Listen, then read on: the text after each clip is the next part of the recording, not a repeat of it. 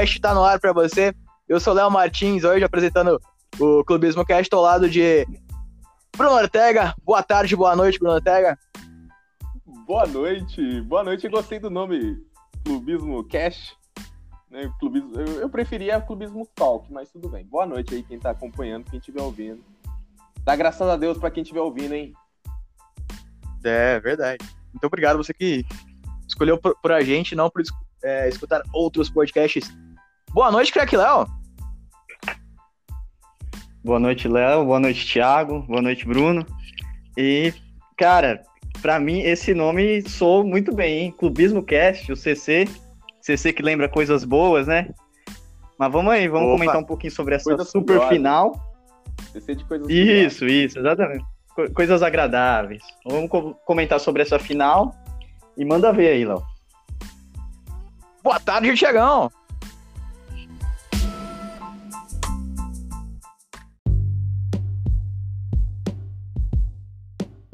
Hoje sobre a Europa League, a final acontece amanhã, para você que ouve a gente na quinta, ou para você que ouve a gente na sexta, talvez a gente só falte na sexta. A final acontece hoje, também pode ser, uh, às três da tarde, horário de Manaus, duas aí para você é, em Brasódia. Uh, a final entre errado, Inter de Milão errado, e Sevilha. Errado, errado, Oi? errado. Às quatro. Diga. Quatro no horário Às quatro em Brasódia e três a gente, 16, né?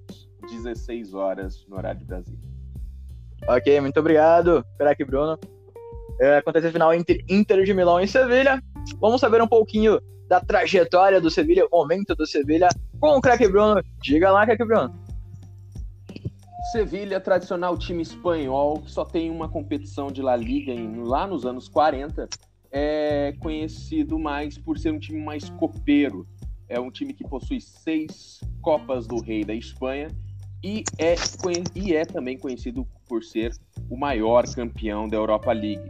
Venceu cinco vezes o torneio numa sequência de dois na temporadas 2005 e 2006, 2006 2007 e numa sequência de três títulos conquistados nas temporadas 2013 e 2014, 2014 e 2015 e 2015 e 2016, vencendo todas essas, todas essas finais.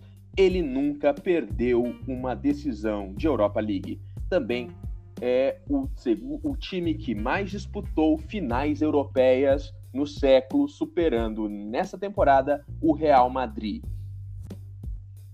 Ele, ele é o time que é, esse time acumula apenas uma derrota nessa temporada e vai é, disputar essa, essa final com o status de favorito que muitos não dão devido ao seu adversário. Tá quebrou, né, Tiagão voltou? Boa tarde, Tiagão. Boa tarde todo mundo que está ouvindo a nossa rádio clubista, os meus colegas também. Tive um problema técnico ali, mas já voltei. Boa, Tiagão, atleticano presente aí. Vamos lá, então, continuando a sequência dos, dos fatos.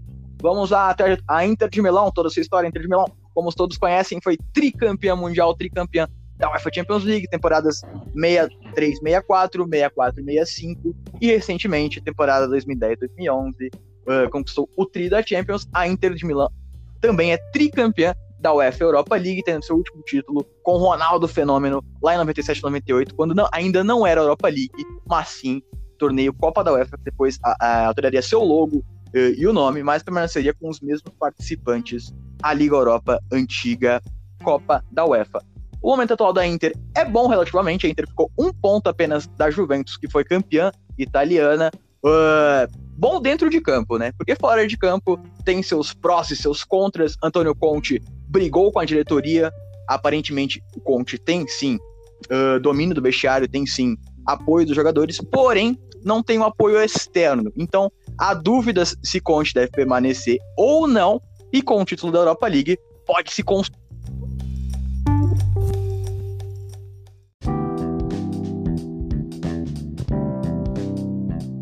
Em seu xadrez de egos na Inter de Milão, tenta ganhar ainda mais força como já tem com seus jogadores, uh, ao conquistar o título nesta sexta-feira contra a equipe do Sevilha, às 4 horas da tarde, no horário de Brasília. Estes são os aspectos de Inter e de Sevilha. O craque Bruno trouxe do Sevilha, eu trouxe o da Inter. Uh, será que, Léo, tem detalhes aí da Inter do Sevilha que a gente esqueceu? Você quer detalhar nesse bloco? Ah, eu vou detalhar os da Inter. Falar um Diga pouquinho lá. da trajetória dela desde as oitavas. É, os resultados foram os seguintes: a Inter venceu o Getafe por 2 a 0 clube espanhol. Aí nas quartas avançou e pegou o Bayer Leverkusen com um joguinho um pouquinho mais complicado, 2 a 1 A grande surpresa, particularmente para mim, foi na semifinal. A Inter com placar autoritário de 5 contra 0 do Shakhtar Donetsk. O Donetsk que vinha em uma, com uma campanha admirável. Eu acompanhei alguns jogos do Donetsk e eles pareciam ser um time assim qualificado para bater de frente e até vencer a Inter. Porém, a Inter entrou dentro de campo focada e, e não deu a mínima chance para o Donetsk. 5 a 0 Chegando para a final de amanhã contra o Sevilha.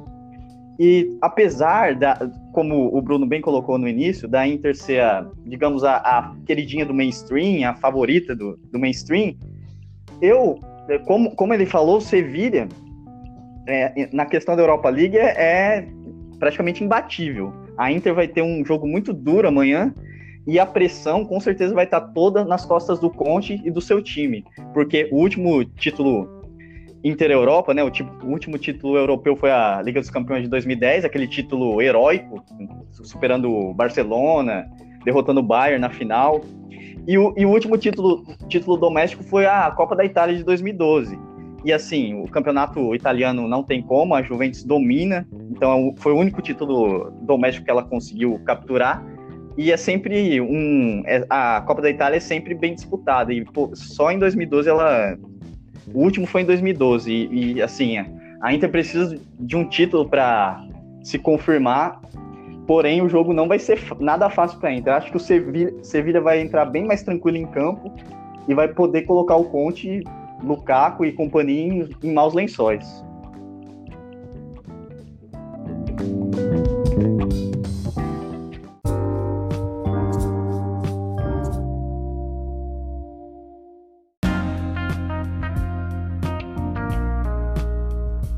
né, do, do Sevilha.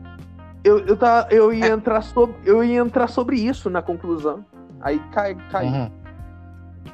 Mano, acho que o principal ponto fraco desse time é que o Jesus Navas é meia de origem. Esse cara não defende. E ele é um graveto. Se ele pegar para marcar, se ele pegar para marcar um Lukaku, ele pode subir em cima do Mas- Lukaku que vai ser uma formiga. Ah, sim. Mas eu, eu vejo assim, o time, o time ele não tem característica, ele não tem uma característica tão forte ofensiva a ponto de eles terem que sempre pressionar a saída de bola do time. Se eles tiverem que em algum momento tiver que avançar a linha defensiva, eles vão ter dificuldade. Então, o problema vai, vai ser pontual se o time tiver que subir a linha. Se o time tiver que subir a linha, vai ter problema. Mesmo problema do, do Leipzig. Da Inter contra o- também. Contra o, contra o PSG. Não, mas a Sim. Inter tem uma defesa mais calejada e ele é um time mais tático.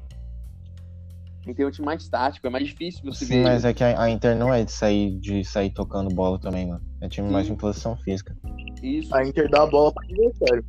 É, É, então, é um time, é um time que põe mais da, da- da- do posicionamento tático, né? É um time italiano. Pra jogo único, pra jogo. É, o time italiano clássico. Pra jogo, pra jogo único é uma estratégia interessante. Sim. Acho que, eu acho que o Inter Sevilha nunca teve um time tão difícil de bater. Não, mentira que teve o Liverpool, né? Ele já